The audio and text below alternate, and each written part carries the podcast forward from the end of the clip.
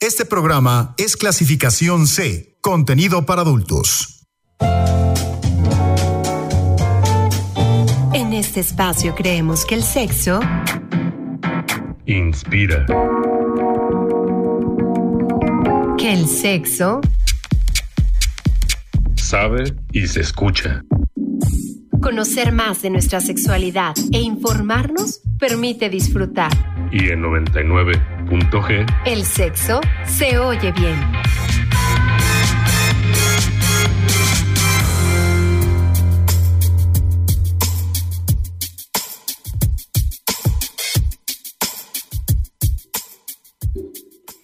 Buenas noches, estamos iniciando otra emisión de 99.g Sexo se oye bien.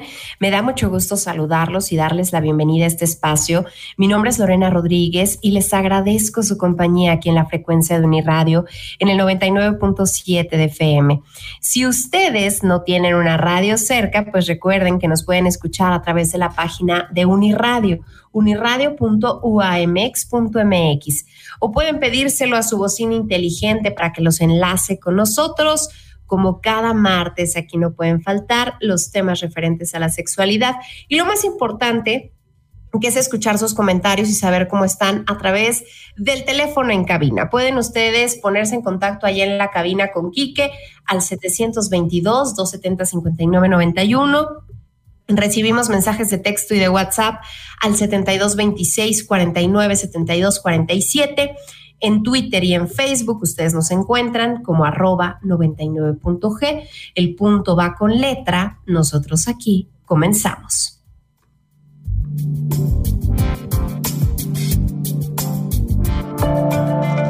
...99.g... Sexo se oye bien.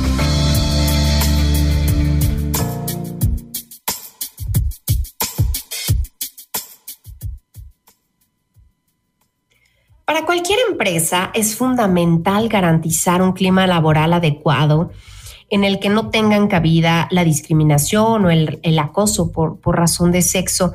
Y el acoso sexual en el trabajo es una cuestión que se debe abordar de forma activa y suele ser el resultado de las relaciones de poder en el lugar de trabajo, de manera que pues, los trabajadores y las trabajadoras más eh, vulnerables y menos protegidos son los que se encuentran más amenazados. Sin embargo, este tema del acoso sexual pues tiene muchas vertientes, tiene muchos caminos. ¿Y, qué ocurriría si todos estuviéramos en el mismo entendimiento, si recibiéramos educación sexual? Así es que el tema de esta noche aquí en 99.g es la educación sexual. ¿Evita el acoso sexual? Para platicar de todo esto nos acompaña Rafael Agustín Velázquez de León para platicar de todo y bueno, pues darnos toda la información al respecto. Rafa, ¿cómo estás? Eh, muy buenas noches, bienvenido. Hola Lore, buenas noches, buenas noches a todos y a todas. Eh, muchas gracias por la invitación. Eh, bien, ¿no? Un programa más, siempre con mucho gusto y con un tema bastante sensible, bastante complicado además, porque es un tema que ha estado lamentablemente presente a lo largo de la historia en el cómo hemos construido nuestra sociedad y que hemos permeado y, hemos valorado tal vez, o hemos permitido desde la educación, desde los estereotipos de género, los roles de género, eh, que esto se esté presente en, nuestro, en nuestra actualidad, en, nuestro, en nuestra forma de actuar. Y que además ahora con, esta invitación en el programa de ver o imaginar, ¿no? Con, con el mejor deseo, ¿qué pasaría si tuviéramos educación sexual o de las sexualidades? Oye, Rafa, me, alegra que hayamos logrado, este, pues ya por fin platicar de este tema. La semana pasada eh, lo estuvimos mencionando a través de las redes específicamente de Twitter y, luego pues por causas de fuerza mayor pues ya, ya no, no lo logramos, pero hoy estamos aquí de regreso con toda la intención pues de abordar este tema porque creo que además es de mucha relevancia y es eh, también de actualidad. Entonces, eh, eso me parece bastante significativo. La semana pasada yo hice una encuesta en la que decía, ¿crees que si se diera mayor educación sexual en nuestro país, disminuiría el acoso sexual y el 72.5% de los votantes dice que sí. Un 22.5% dice no, no creo y un 5% dice yo no sé, voy a votar de manera curiosa para saber qué opina la gente. Me, parece bastante, eh, eh, bueno, más bien muy alta el, número de, porcentaje de persona que lo cree, ¿no? Y, me gusta a la vez porque eso quiere decir que, probablemente tenemos también ya esta apertura para abordar estos temas de un, de un modo mucho más educativo, mucho más formal, eh, probablemente bajo distintos esquemas. Sí, mira, a mí también me da mucho gusto que, le pongamos tanta fe y tanto, eh, tanta esperanza a la educación de las sexualidades, solo que estamos también frente a una terrible realidad. En México sí hay educación de la sexualidad. Y el problema ha sido, creo, cómo hemos educado y el sentido que le hemos dado a la educación de la sexualidad. Vaya, eh, creo que aquí lo que habría que ir contemplando en este tema es empezar a hablar de una educación de la sexualidad o una reeducación, porque como te decía, ya hay más tendiente a lo sensible, más tendiente a las relaciones, más tendiente a una construcción de igualdad, de equidad. Creo que eso es lo que tendríamos que ir abonando o en donde tendríamos que ir abonando para entonces dar resultados diferentes o para construir realidades diferentes, ¿no? Porque todos sabemos y de una u otra manera tenemos acceso a la información en las escuelas primarias, las, eh, privadas o públicas, se habla un poco del tema. En, en, ámbitos, en otros ámbitos escolares igual se habla del tema, hay incluso libros eh, oficiales que tocan el tema de la sexualidad. El tema es cómo lo hemos ido tocando, ¿no? El tema es el sentido que le hemos ido dando, porque ha sido un tema más, eh, una visión más bien más reproductiva, más de prevención de infecciones, más de prevención de embarazos no deseados, pero el tema de igualdad no siempre ha sido algo que ha estado presente, o la equidad, o el cómo hemos eh, visto y valorado el lugar que le hemos dado a las mujeres en nuestra sociedad. Eso es donde habría que ir abonando, porque ese ha sido el campo de cultivo para estas desigualdades, para esta violencia en contra de las mujeres y para tanto asesinato que, sufren las mujeres. Claro. Y, fíjate que esto que, que mencionas eh, me parece muy importante porque Mm, cuando justamente cuando hablamos de, educación sexual, la igualdad eh, de oportunidades, eh, el trato hacia, hacia la mujer, de pronto no tiene tanta cabida en este tema de, la educación sexual. Claro, porque como te decía, hemos creído que educación sexual es hablar de reproducción, ¿no? Y entonces solo nos hemos enfocado, abocado a uno de los elementos de la sexualidad. Pero también está todo esto que, todo esto que tiene que ver con los roles, con las expectativas, con los lugares que se nos han asignado, ¿no? Por el sexo que tenemos, por el tipo de cuerpo que tenemos, lo que se espera de nosotros y toda la carga afectiva y de valores que hay en esa, en esa otra educación, por decirlo de, alguno, de alguna manera, ¿no? Y que es una educación que viene desde la construcción de la familia, desde cómo la familia ha ido valorando eh, cosas o, rechazando cosas y que viene de generación en generación, ¿no? Ese es el tema sensible, ese es el tema donde habría que ir haciendo cambios, dando giros para entonces poder ir dándole un lugar diferente a la cosmovisión de la mujer, a la cosmovisión del hombre y a las relaciones que establecemos. ¿No? Estamos en un momento, en una sociedad donde las relaciones son jerárquicas. ¿no? Siempre hay alguien por encima de alguien más. Ese es un tema que habría que ir cambiando, porque las relaciones tendrían que ser horizontales. Vaya, sé que a nivel laboral, tal vez a nivel escolar, tal vez, ¿no? Eh, institucional, en algunos sentidos, en algunos aspectos, las jerarquías son importantes, pero no en las relaciones entre personas. no en el buen trato o no para el maltrato de esta, en estas relaciones. Y eso es lo que ha estado presente y lo que ha permitido que se dé la violencia en nuestras relaciones. Violencia contra la mujer, violencia incluso también contra los hombres de algunas otras maneras, ¿no? El tema es cómo hemos, desde la jerarquía y desde el uso del poder en estas relaciones, hemos favorecido la violencia como un elemento de relación. Ok. Mm, Rafa, ¿qué, mm, yéndonos a lo más este, particular, ¿qué es el acoso sexual? Ok, aquí vamos a, entrar en dos temas que van a ser importantes. Cuando hablamos de lo laboral o en lo laboral, tenemos que hablar de dos elementos de violencia, que sería el hostigamiento sexual y el acoso sexual.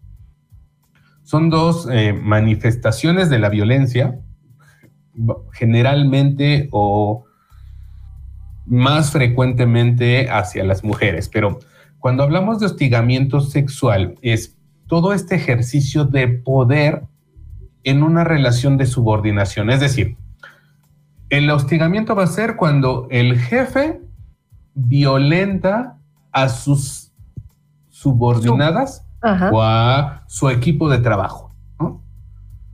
Ese sería el hostigamiento. Aquí hay una clara presencia de la jerarquía del uso del poder, en específico contra alguien.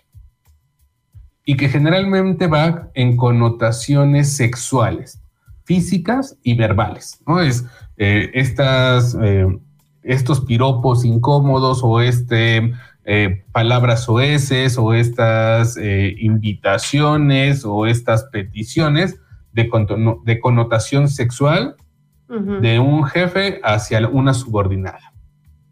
Y cuando hablamos del acoso, aquí ya no hay esta jerarquía o esta subordinación de poder, ¿no? Por la misma jerarquía. Aquí ya entonces es, en teoría o desde el organigrama, de un igual a igual es a nivel horizontal. El compañero con la compañera o el compañero con el compañero o la compañera con la compañera. Eso es algo que es importante que lo tengamos presente porque incluso la ley lo marca así, ¿no? Cuando hacemos alguna denuncia ante las autoridades o se hace eh, este seguimiento, es importante tener presentes estas diferencias. Ya en el trasfondo es este abuso del poder, es este atentado contra la integridad de la otra persona. Oye, dentro de, esta división que a mí me parece sumamente importante que nos acabas de hacer, eh, encontramos el acoso sexual de manera física, de manera verbal, de manera no verbal. Y ahí es donde creo que hay una delgada línea en situaciones que hemos ido normalizando. Sí, claro. Porque fíjate, ahorita que yo te decía las diferencias o que trataba de hacer como la diferenciación, me caché hablando del piropo, ¿no? Y el piropo es violento. Pero social y culturalmente es algo que hemos permitido, que hemos valorado positivamente, que incluso hemos eh, como alabado y favorecido. Cuando también puede ser muy violento, porque no siempre tiene que ser bien recibido, no siempre es bien recibido y no siempre tiene un lugar. Pero como los hombres tenemos esta educación o nos han educado como conquistadores, como ligadores, como eh, siempre prestos y dispuestos al encuentro erótico, al encuentro sexual. El piropo ha sido una de las maneras en donde manifestamos incluso nuestra hombría o nuestra masculinidad o, nuestro machismo.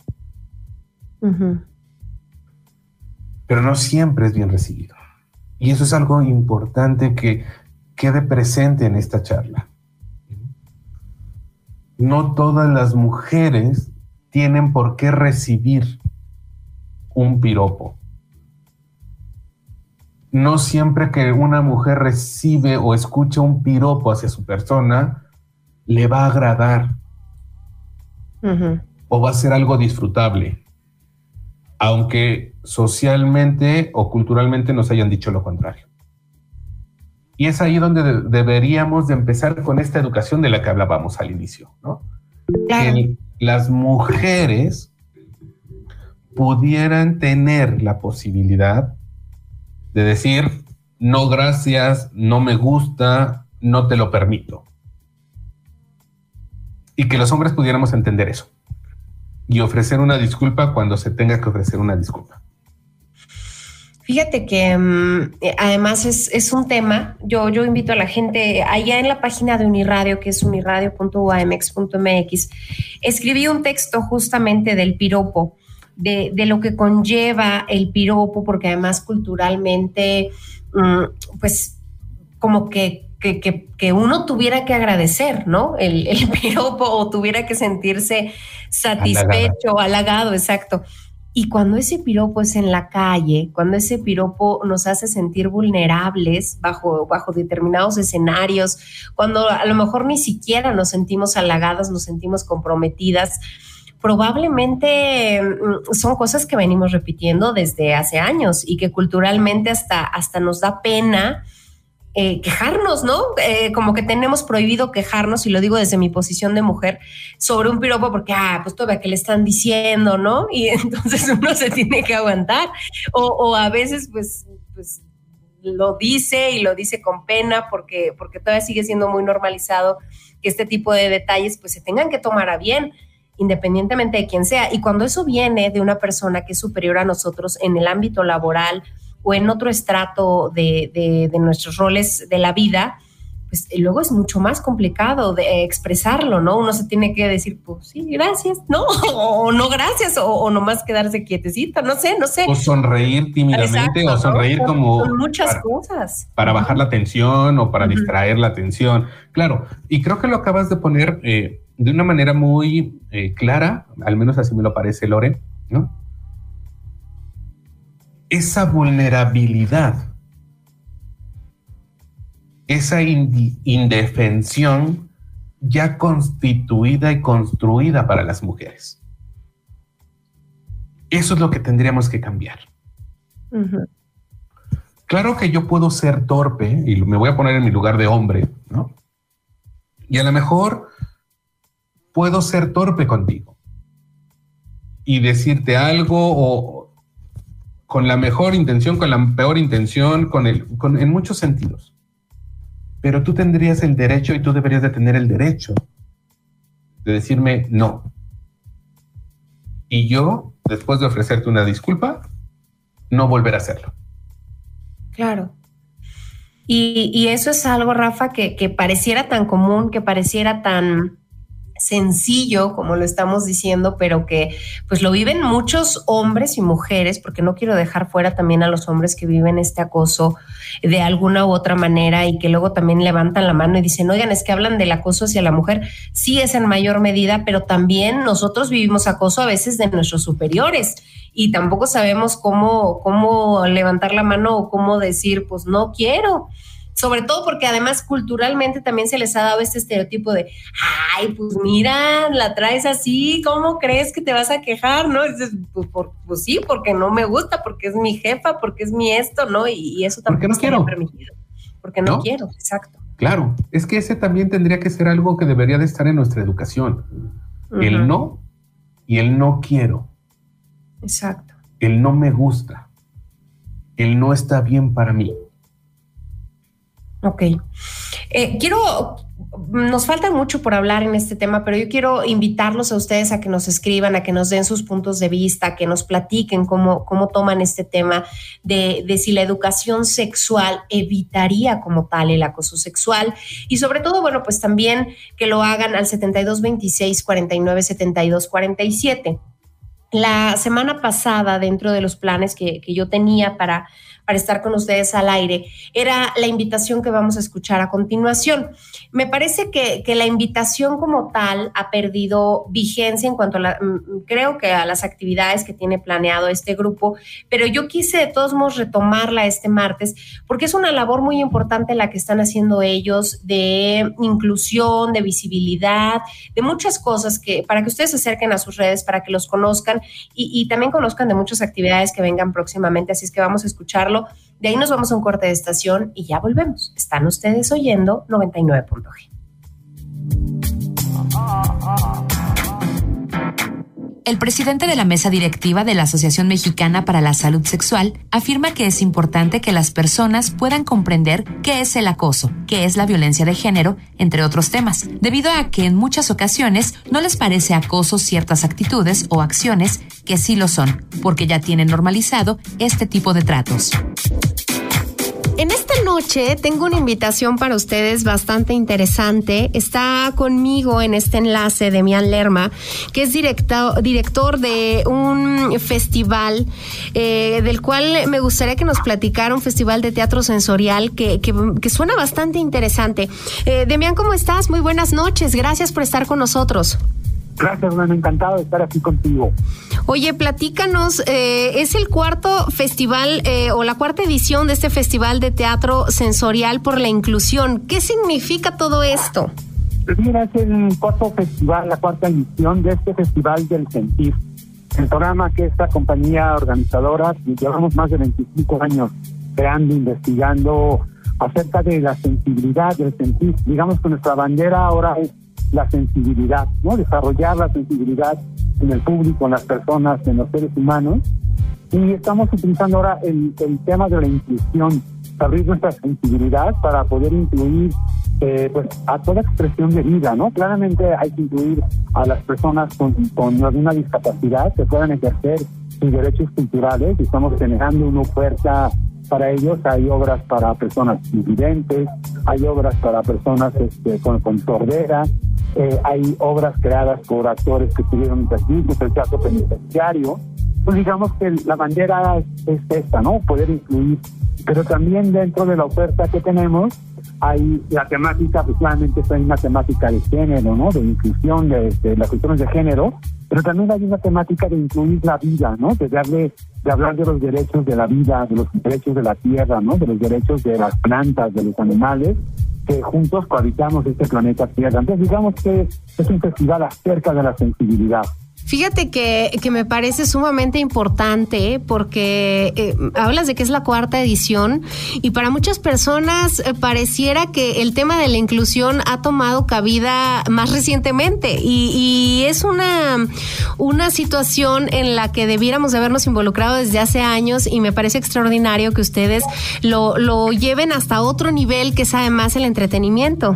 Sí, sin duda el tema de yo pienso ahora, pensaba, recién estuvimos en una, en una obra eh, de, expandida, sensorial, en Cali, Colombia, y era una obra que era dedicada al río, era una obra que habla de, los ríos, ¿no? Entonces este, pensábamos en los ríos de la Ciudad de México, que somos habitantes, y nuestros ríos ya no están, ¿no? O teníamos veintipico ríos, la Ciudad de México tenía veintipico ríos, y ahora no tenemos ríos es una tragedia que eso sucediera, ¿no? Y me parece que tiene que ver con este proceso de sensibilidad. ¿Cómo no tuvimos la sensibilidad como gobernantes, como pueblo, como civilización, como comunidad, de defender nuestros ríos, por ejemplo, ¿no? Y eso es en el caso, pero me parece que también las guerras tienen que ver con esta falta de inclusión del otro, ¿no? El otro se convierte en el enemigo, en la diferencia, ¿no? En el contrincante, pero no, no es el aliado, la fuente de conocimiento, la fuente de saber. Entonces yo creo que el problema de inclusión es un problema que aqueja a la humanidad desde sus más antiguos orígenes. Oye, cuéntanos, ¿cómo, ¿cómo se lleva a cabo este festival? ¿Quiénes pueden acudir? ¿Quiénes están invitados a participar? ¿Y cómo funciona? Pues mira, empezamos este viernes, e inauguramos el festival con un concierto sensorial, que era una ofrenda. Eh, eh, también la idea del ritual es muy importante de rescatar, ¿no? Esa idea del ritual, el ritual significa que en mi cuerpo, mi voluntad, mi inteligencia, mi sensibilidad, que mi energía está presente y enfocada junto con la energía, etcétera, etcétera, de todos los participantes. Entonces, cuando trabajamos juntos, pues suceden cosas maravillosas, mágicas, ¿no? Entonces, inauguramos este, este festival con este concierto, eh, pero tenemos todavía eh, varios conciertos sensoriales, tenemos obras de teatro, tenemos talleres, todos son de carácter gratuito, ¿no? Como esta idea de poder ejercer nuestros derechos culturales. Entonces, eh, acérquense, por favor, las personas que están escuchando. Nuestra programación está en nuestras redes, que es Sensorama MX, nuestra página es www.sensorama MX, eh, y ahí estará toda la información para que puedan este, adentrarse a experimentar, a sentir, a explorar eh, otras formas de, de, experimentar el arte, ¿no? que es a través de nuestro cuerpo y de nuestros sentidos.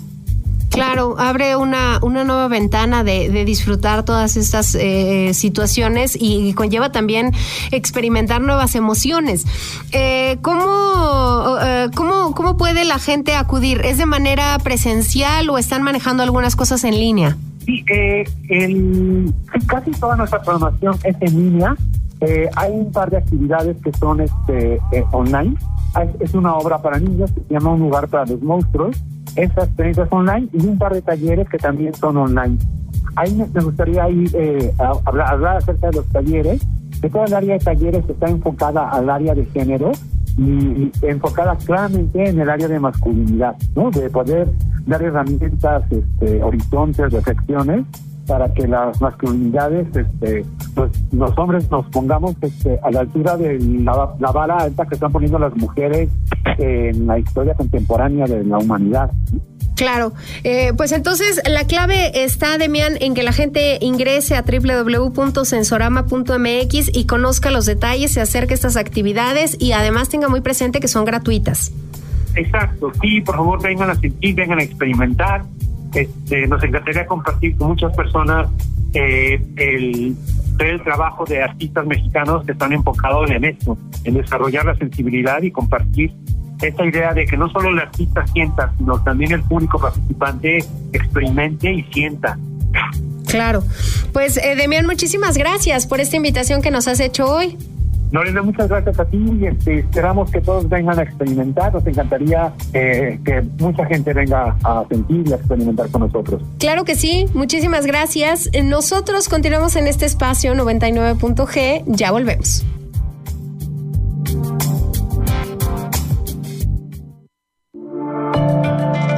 99.g. Sexo se oye bien. Uniradio 99.7 FM.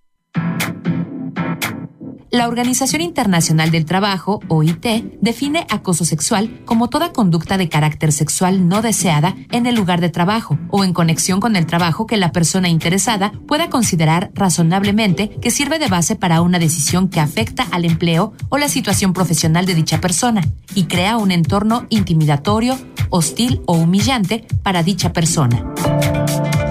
99.g. Sexo se oye bien.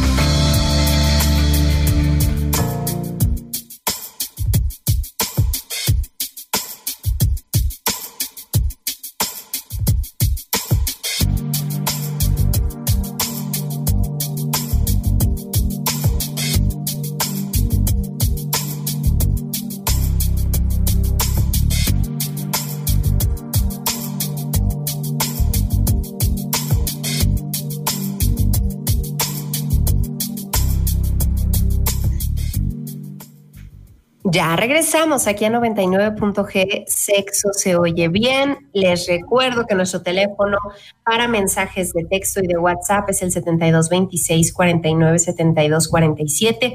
Hoy estamos hablando de si la educación sexual podría evitar el acoso sexual.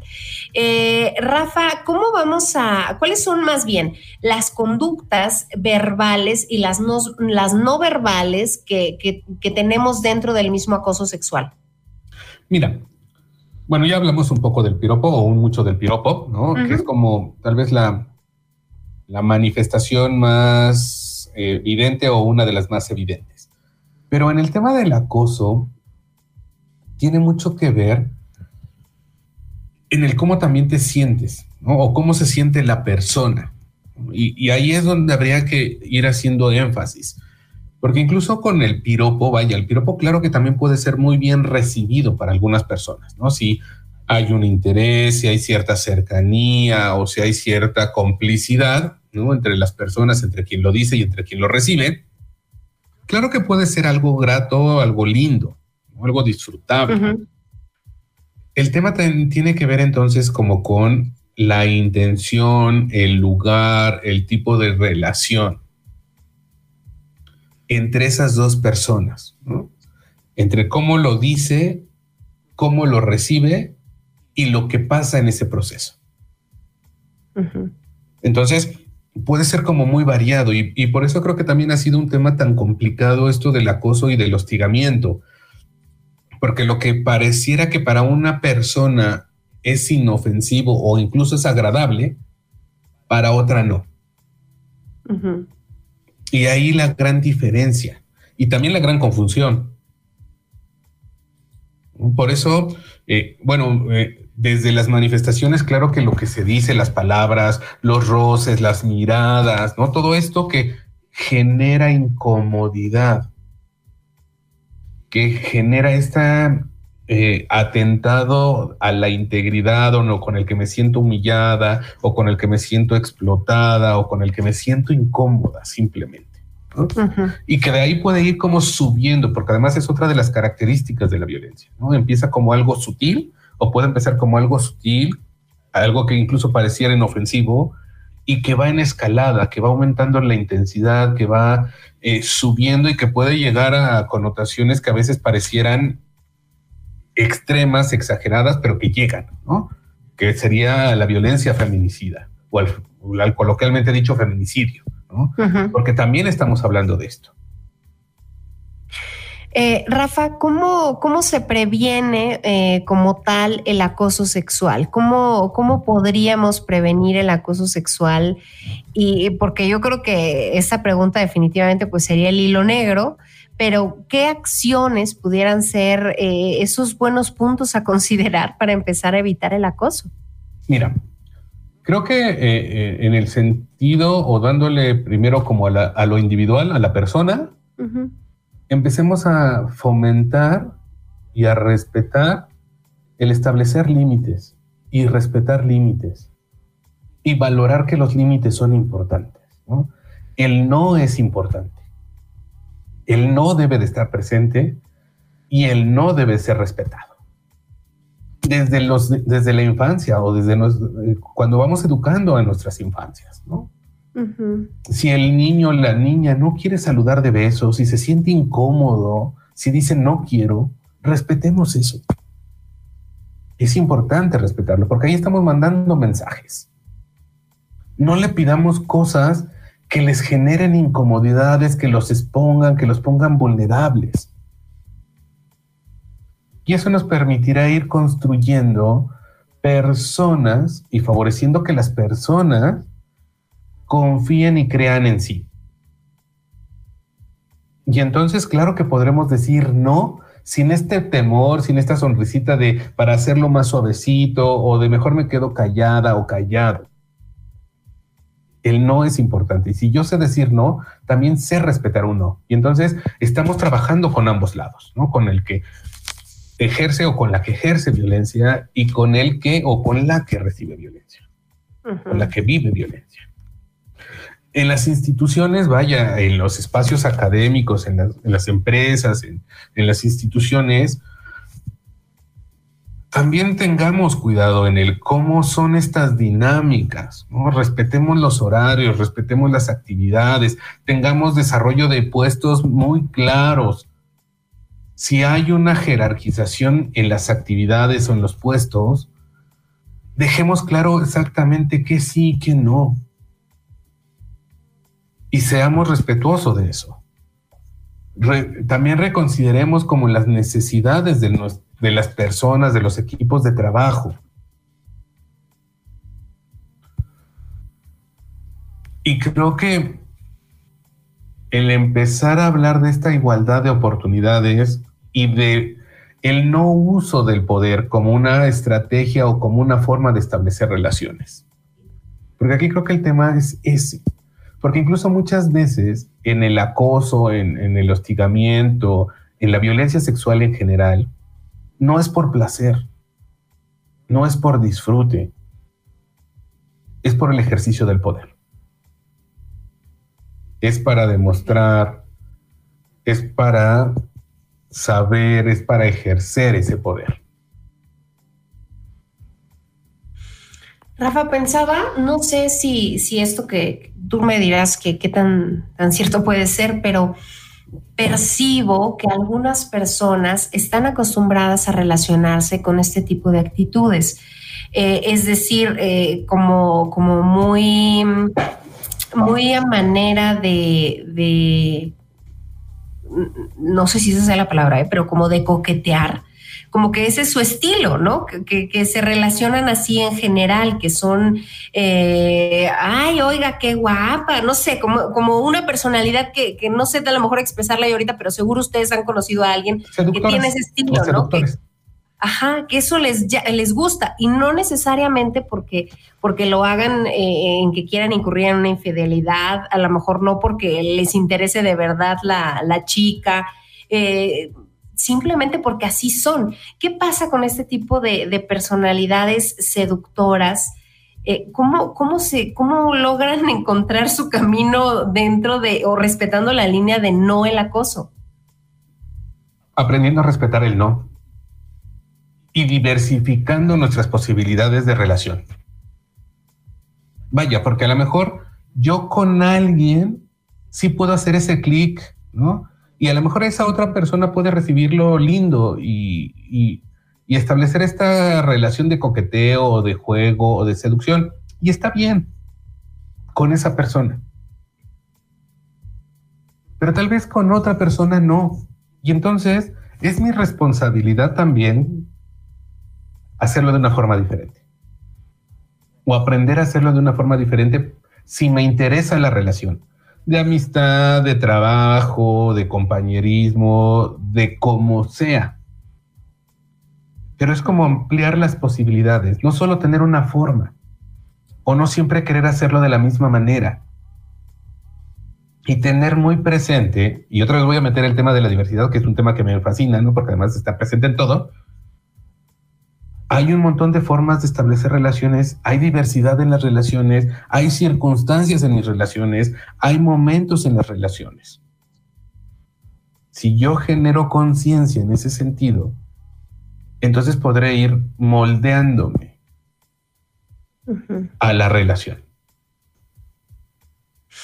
¿Cómo, sé que lo mencionabas al inicio, pero cómo es que la, que la educación sexual pudiera eh, abrir un nuevo panorama en todo esto, eh, especialmente cuando, cuando sabemos que la educación sexual en nuestro país pues tiene otra, otra línea, ¿no? Y, nos han enseñado como, y usen condón, y los métodos anticonceptivos son, y eso pensamos que es educación sexual, ¿no? Eh, la anticoncepción. Y es una parte de, o sea, sí es uno de los elementos que se trabaja en la, en la propuesta humanista, en la, en la reeducación de las sexualidades.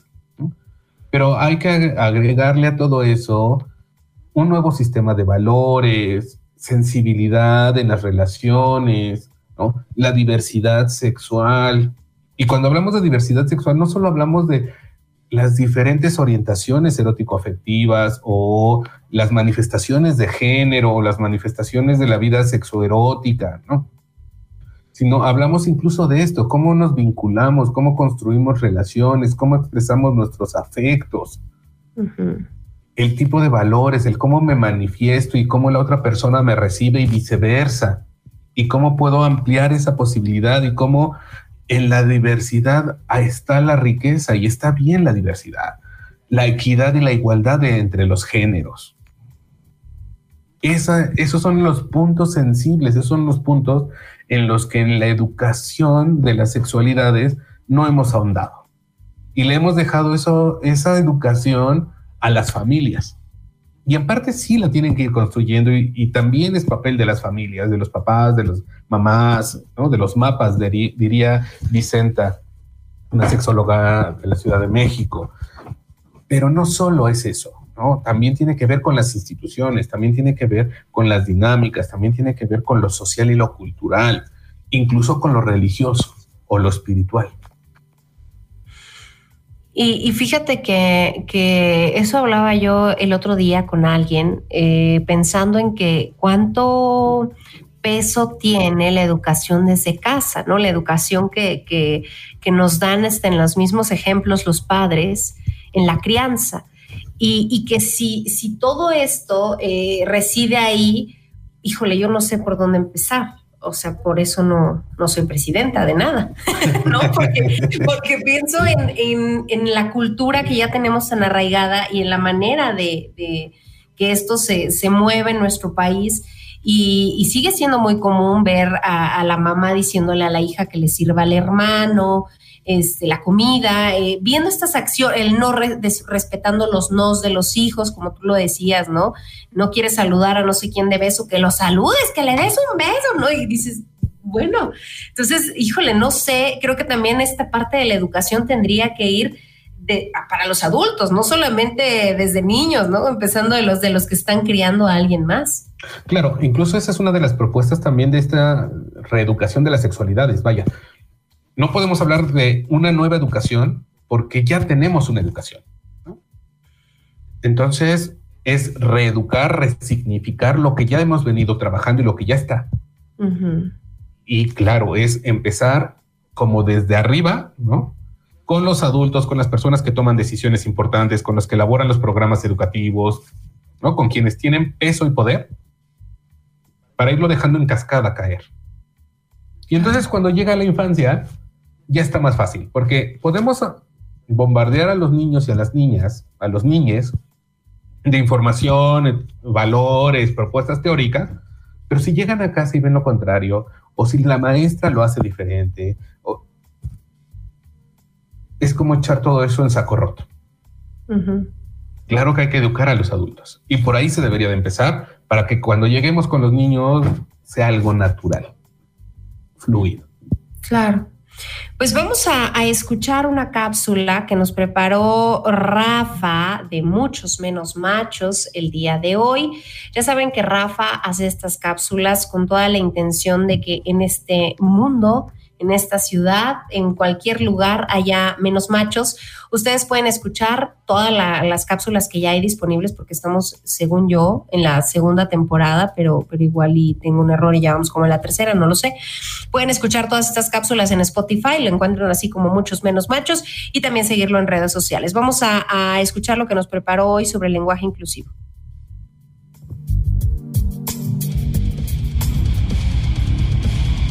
El análisis de la cotidianidad es su carta de presentación. La intención de cambiar las formas de actuar es su propósito. El carisma y su estilo único lo convierten en el favorito de las personas. Con ustedes, muchos menos machos. Hola, ¿cómo estás? Qué buena onda que sigues escuchando muchos menos machos. Yo soy Rafa y hoy vamos a hablar sobre el lenguaje inclusivo, así que ponte cómodo y súbele al volumen. Comenzamos. La forma en la que hablamos configura nuestra realidad, es un reflejo de nuestros usos, de nuestras costumbres y de nuestras vidas. Las relaciones desiguales y excluyentes que se han generado a lo largo de la historia se fueron reforzando a través del uso que hacíamos del lenguaje. Sin embargo, la realidad que vivimos actualmente nos obliga a estar en constante cambio, nos obliga a observar nuestro entorno, nuestras prácticas, nuestros pensamientos y por supuesto nuestros lenguajes desde una perspectiva diferente. En los últimos años, hablar del lenguaje inclusivo, el lenguaje incluyente o el lenguaje no sexista ha sido un tema complicado de abordar y no tanto por la dificultad que exige, yo creo que es más por su desconocimiento o por su exigencia a cambiar nuestras vidas. Es parecido a volver a aprender a comunicarnos con las demás personas. El lenguaje inclusivo hace referencia al uso o la creación de términos que visibilizan a las diferentes personas, incluidas mujeres o grupos con identidad de género y orientación sexual distinta al sistema heteronormativo. que es aquel sistema en donde solo se acepta la existencia de hombres y mujeres que se relacionan entre sí. En otras palabras, el lenguaje inclusivo es una forma de hacer visibles a las personas, independientemente de cómo se identifiquen, se relacionen o se reconozcan. El lenguaje inclusivo favorece la igualdad, la dignidad, el respeto, así como el reconocimiento de las personas que históricamente han sido discriminadas, excluidas y violentadas. El lenguaje inclusivo utiliza diferentes formas para referirse a las personas como los gerundios o los genéricos. El lenguaje inclusivo establece nuevas formas de nombrar todo aquello que existe en nuestro entorno, formas que son más acordes con condiciones igualitarias, justas y respetuosas. Seguir creyendo que el utilizar el pronombre masculino en plural como una forma de incluir a todas las personas es un error. Es necesario utilizar el lenguaje inclusivo porque te permite visibilizar esos escenarios que han permanecido ocultos por considerarlos como no gratos, incorrectos e incluso aquellos que han sido negados por una supuesta exclusividad por parte de los hombres. El lenguaje inclusivo lucha contra esos comportamientos, esos estereotipos y esas expectativas sociales que supuestamente deben cumplir las personas. Por ejemplo, cuando decimos todos vamos a ir a la fiesta, estamos diciendo que todos los hombres vamos a ir a la fiesta. No hay forma de que las mujeres estén incluidas ni en la oración ni en la acción. Por otro lado, si María dice, todas nosotras vamos a ir a la fiesta, María está diciendo que todas las mujeres van a ir a la fiesta y no hay forma de que estén incluidos los hombres ni en el enunciado ni en la acción. ¿Estamos de acuerdo? Ok, entonces ya quedó claro cómo ni el pronombre masculino y plural ni el femenino plural son inclusivos. Afortunadamente existen muchas formas de hacerlo inclusivo. La primera y una de las más sencillas es a partir de los desdoblamientos. Por ejemplo, todas y todos vamos a ir a la fiesta. De esta forma están incluidos tanto hombres como mujeres. No es tan complicado de hacer, pero sí resulta muy significativo. Ahora, si no sabes si las personas que van a ir a la fiesta se identifican como mujeres o como hombres y no te quieres meter en problemas, solo agrega la palabra personas. Entonces quedaría, todas las personas vamos a ir a la fiesta. ¿Ya te diste cuenta que el lenguaje inclusivo ni está mal ni es complicado? Para usar el lenguaje inclusivo, lo único que necesitas es tener muy claro que todo lo que se nombra existe, o mejor dicho, todo lo que no se nombra no existe. Por ello, hacemos tanto énfasis en nombrar o visibilizar a las personas, en nombrar sus actividades, sus esfuerzos, sus luchas, sus compromisos. Por eso, tanta insistencia en pedirte que uses el lenguaje inclusivo. El lenguaje inclusivo no se trata de dejar de decir la planta y empezar a decir el planto. De eso no se trata. El lenguaje inclusivo no se trata de dejar de decir el fútbol y empezar a decir la futbola. Ese tipo de comentarios los hacen las personas que todavía no dimensionan la forma en la que se configura el mundo y la importancia y el alcance de sus palabras. Utilizar el lenguaje inclusivo nos permite visibilizar esos escenarios que durante mucho tiempo permanecieron lejanos o prohibidos e incluso para algunas personas fueron mortales. Usar el lenguaje inclusivo genera condiciones más justas e igualitarias, permite fortalecer y crear nuevos escenarios, nuevas vidas, nuevas aspiraciones, nuevas formas de hacer las cosas. El lenguaje inclusivo contribuye a eliminar esas prácticas tan normalizadas e internalizadas como el androcentrismo y el heterocentrismo, echando abajo todo aquello que está relacionado con lo que se consideraba propio de las mujeres o del resto de las personas. Ya me voy, cuídate mucho. Recuerda tomar abundantes líquidos y come frutas ricas en vitamina C. No olvides usar correctamente tu cubrebocas y si todavía no te has vacunado, la neta no sé qué estás esperando. Si tienes alguna duda o comentario, puedes escribirnos en nuestras redes sociales. En todas nos encuentras como muchos menos machos o también puedes escribirnos al correo muchos menos machos gmail.com. Cuídate mucho, bye. Muchos menos machos.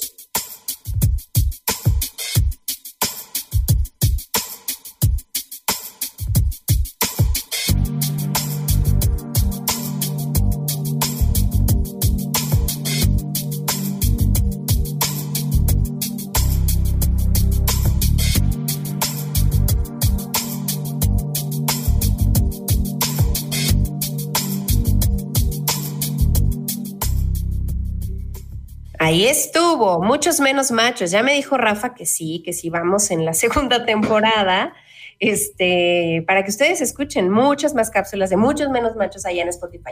Se nos está yendo el tiempo muy rápido. Eh, Rafa, entonces, eh, ¿cómo, ¿cómo se pudiera implantar un protocolo, ya sea en los trabajos, ya sea en las escuelas, en cualquier sitio, para prevenir eh, el acoso sexual?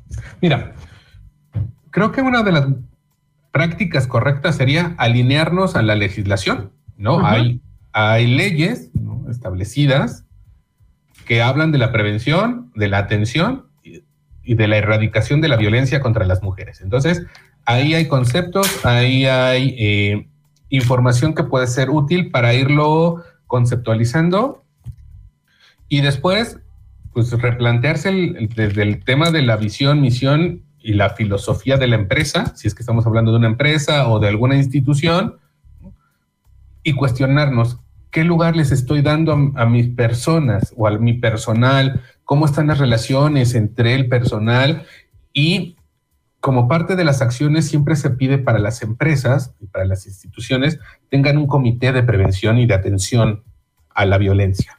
Y entonces son las personas que se encargan de dar respuesta. Es un comité formado por el mismo personal de la empresa que da seguimiento, que da acompañamiento, que tiene que recibir capacitación en temas de género, en temas de prevención de la violencia, etcétera, y que en teoría, atendiendo a estas legislaciones como la ley federal de una vida libre de violencia de género hacia las mujeres, hijas e hijos, eh, dar este seguimiento, esta capacitación, ¿no? Y, es algo que debería de estar presente en todas las instituciones, públicas y privadas. Entonces, si no está pasando en nuestros lugares de trabajo, es algo que se puede pedir, es algo que se puede sugerir, porque además debe de estar regulado. Y si pueden acompañarse de algún experto en el tema, de alguien que sepa de, temas de género, etcétera, creo que puede ser algo muy benéfico y que puede estar bien protocolarizado y bien establecido. Rafa, eh, tú como psicoterapeuta sexual, ¿realmente crees que la educación sexual pudiera prevenir el acoso sexual en nuestro país? Yo estoy seguro de que eso cambiaría nuestra sociedad. Yo creo que eso establecería nuevas relaciones y yo creo que en un mundo ideal, con educación de la sexualidad, no habría violencia de ningún tipo. Pues nosotros así concluimos una emisión más de 99.g Sexo se oye bien. Yo le quiero agradecer a Rafa por toda la información que nos ha proporcionado el día de hoy, sobre todo porque siempre siempre se rifa a todos los programas que le digo y siempre hace como, como toda eh, eh, la, la, investigación adecuada para darnos la información exacta ante este tipo de, de, situaciones que son tan actuales. Rafa, ¿cómo puede la gente contactarte y pues ponerse justamente en contacto contigo? Muchas gracias por la invitación y sí, a veces me pones en, me pones en aprietos, pero siempre es un reto, siempre es algo que disfruto, me gusta este tema eh, o estos temas, entonces le entro con cariño. Muchas gracias por las invitaciones. Eh, mi número celular es 7225 7280 11 y en Facebook me pueden encontrar como R Velázquez o Rafael Velázquez y ahí con todo gusto estoy a su servicio. Yo le quiero agradecer a que hace posible este enlace y esta transmisión el día de hoy, a quienes nos apoyan en la postproducción, a quienes me apoyan siempre con material. Soy Lorena Rodríguez, deseándoles a todos ustedes que pasen la más placentera de las noches. Por lo menos 26.390 personas renunciaron a su empleo por motivos de acoso o discriminación en 2021. El 64% eran mujeres.